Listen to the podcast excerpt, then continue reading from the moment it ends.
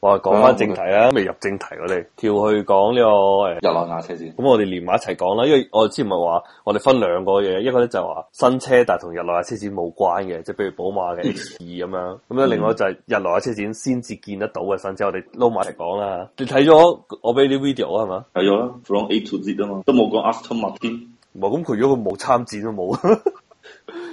係啊，咁你覺得入邊有邊部車？你覺得嗱，我哋可以有好多種講法嘅，可以揀你想講嘅出嚟講，又可以由由平講到貴，因為通常咧貴嘅啲車大家都唔係好 care，買唔起係嘛？係啊，嗰啲直情有啲名你都唔識發音啊！啲車唔係有一部車我真係聽都未聽過， 你阿媽佢講完之後我都唔知咩車嚟 嘅，好似 I F 唔知咩嚟嘅。誒誒麥卡倫嗰啲就唔講啦，嗰啲唔熟啦。我哋講平平地嘅啦，叫 Oris 啦，嗰個值得講，Toyota 兩部車都好值得講一個係叫 Oris，另外佢講一部咩嚟嘅？ ，Supra 啊嘛，嗰部好勁哦嗰，Supra 啊，Supra。個，你應該 Super 其實，唉，屌你媽，Super 乜閪啊，咪就係啲科，誒呃佢係成個同款都成個啲科咁嘅款啊啦。佢係 Toyota 同埋寶馬係 joint venture 一齊研發呢部車嘅，講到明嘅，係啊，所以佢個引擎係寶馬引擎嚟啊嘛。係啊，但 Supra 即係以我講 Supra 講緊我讀書年代嗰 Supra 啦，街度見得到，嗯或者你講係 Fast and Furious 咁樣，《速度與激情》入邊嗰個人揸嗯嗰個 Supra 啦，嗰個係同呢部就有少。同 GTR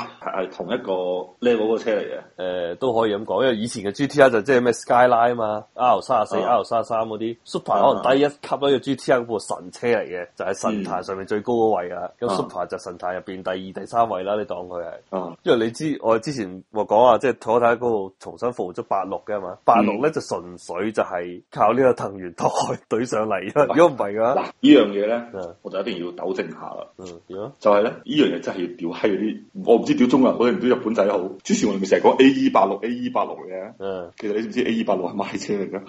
唉佢好乸啊嘛，係嘛？係啊，但係佢老呢個母但係你唔可以咁講嘅，咁你頭先話 Civic Type R 都唔係 Civic 嗰啲。唔係，你知唔知 G K 唔係咩車啊？我知，咪飛到啊！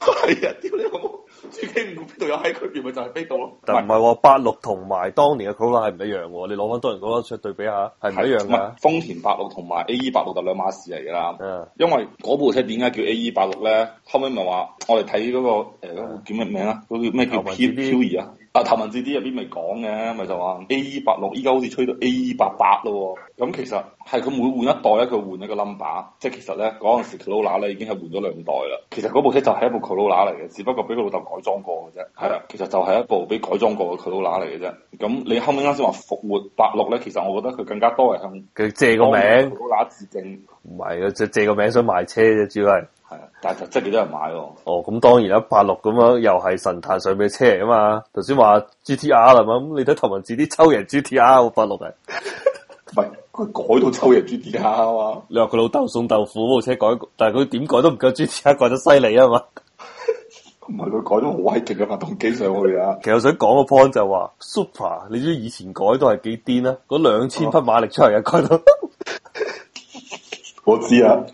即係當年就我啱啱出國嘅時候咧，嗰陣時仲係個水尾啊嘛，仲見得到即係九十年代日本車係點樣可以。即係改裝界橫掃，即係以前咧，你睇嗰個年代嘅極品飛車，你知啦。嗯喺嗰個年代之前咧，我哋仲係講話啊，咩咩法拉利、林寶堅尼啊嘛，即係佢跑得最快啲就上極品飛車啊嘛。但係去到嗰個年代咧，就變咗，誒、自己全部變咗平平地日本車嗰啲好平嘅啫嘛。嗰陣時咪有啲咩 EVO 啊，啲賣埋去咪幾廿萬啊嘛，但林寶堅尼賣幾百萬噶嘛。嗯，但嗰陣時就係俾呢班日本嘅相對歐洲車嚟講比較平價嘅車掃晒，因為無哦論你快啊你又好，林寶堅尼又好，你抽唔贏日本車啊嘛。佢改完之後一定就贏你嘅，嗯，無論你係直線加速度定係掟彎啊，各種各樣嘢你都唔夠佢練。 即係就話 Super 係一個改裝潛力極高嘅車，自己嘛停產嗰部係啦，之前嗰部，哦，依家呢部就唔知啊嘅，因為依佢家呢部就可能又係諗住想賣車嘅啫，誒、呃我都覺得佢呢個偏向，因為佢佢八六都已經有前科啦 嚇。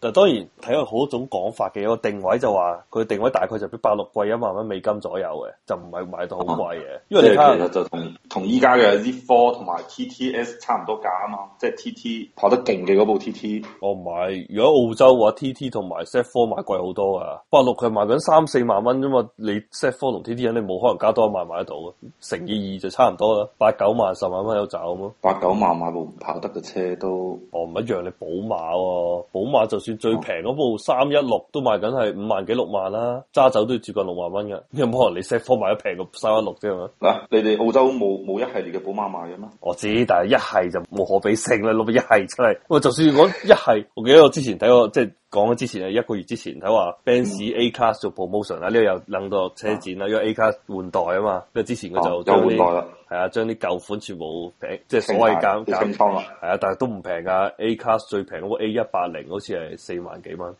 啊，但當就睇睇澳洲買車都唔容易喎，買豪華車。我之前就講過啦，係嘛？即係中國嘅誒無論寶馬三系、奧迪嘅 A 三、A 四或者嗯 Benz C 卡，之所以賣得平，因為中國國產咗啊嘛。嗯，但係澳洲冇啊國但其實都唔產平嘅，嘅，屌你！但係如果同澳洲比平好多喎。我同你講，寶馬三一六最平嗰部，你有冇可能中國買到呢一架六萬蚊澳幣喎？三一六嚟喎，三缸嘅啫喎。唉，所以話你 too young too simple 啊！中國買幾我俾你錢睇下三一六買幾多錢啦、啊中國冇三一六呢個型號啊嘛，睇唔上嘅嘛，三二零啦嘛。唔係，我哋唔好話三一六啦，我哋最細嗰部係三一八，咪三百你咪自己318再加多幾千蚊咯。三一八咧 MSRP 價咧二十八點八，但係經銷商參考價咧就二十三萬兩千七。咁我就係咯，我就話呢個 point 咯，中國一定平過澳洲啊嘛。哦，澳洲係肯定六萬蚊以上嘅，三一八嘅話六萬五左右啦，我估埋單。點會 T 發動機？屌乜買寶馬最差都要買三二零啦，但係三二零依家都係賣得二十六萬三千四起。所以咪就話咯，頭先我數嗰對寶馬三係 C Class A 四 A 三，一定係中國平嘅，因為中國國產咗啊嘛。你話就冇得比嘅，你澳洲只要你想買呢貴價品牌，就一定俾多啲錢㗎啦。所以應該老老實實就買翻啲平平地啲品牌。